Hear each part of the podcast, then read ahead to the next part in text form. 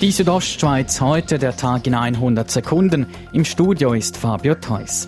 Die Hockey Club Davos AG hat ihren Geschäftsbericht präsentiert. HCD-Präsident Gaudenz Domenik. Die Ära del Curto ist zu einem Ende gekommen, oder? Das ist natürlich bei weitem äh, das Wichtigste, was passiert ist im letzten Geschäftsjahr. Und dann doch noch der Blick auf die Zahlen. Der HC Davos schließt das Geschäftsjahr mit einem Plus von 335.000 Franken ab.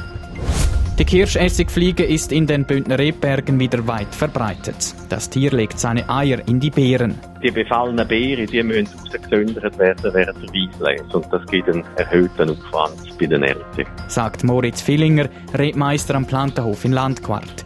Das Aussondern der befallenen Beeren führt zu Mehrarbeit beim Wimmen und zu Ertragsausfällen. In Pfalz hätten Ferienhäuser gebaut werden sollen. Diese wären als touristisch bewirtschaftete Zweitwohnungen genutzt worden und hätten zu einem Hotel gehört. Das Bundesgericht hat dem Projekt aber die Baubewilligung entzogen. Die Entfernung von dreieinhalb Kilometern zwischen Häusern und Hotels sei zu viel für eine einheitliche Nutzung, so die Bundesrichter. Damit heißen sie eine Beschwerde des Umweltschutzvereins Helvetia Nostra gut.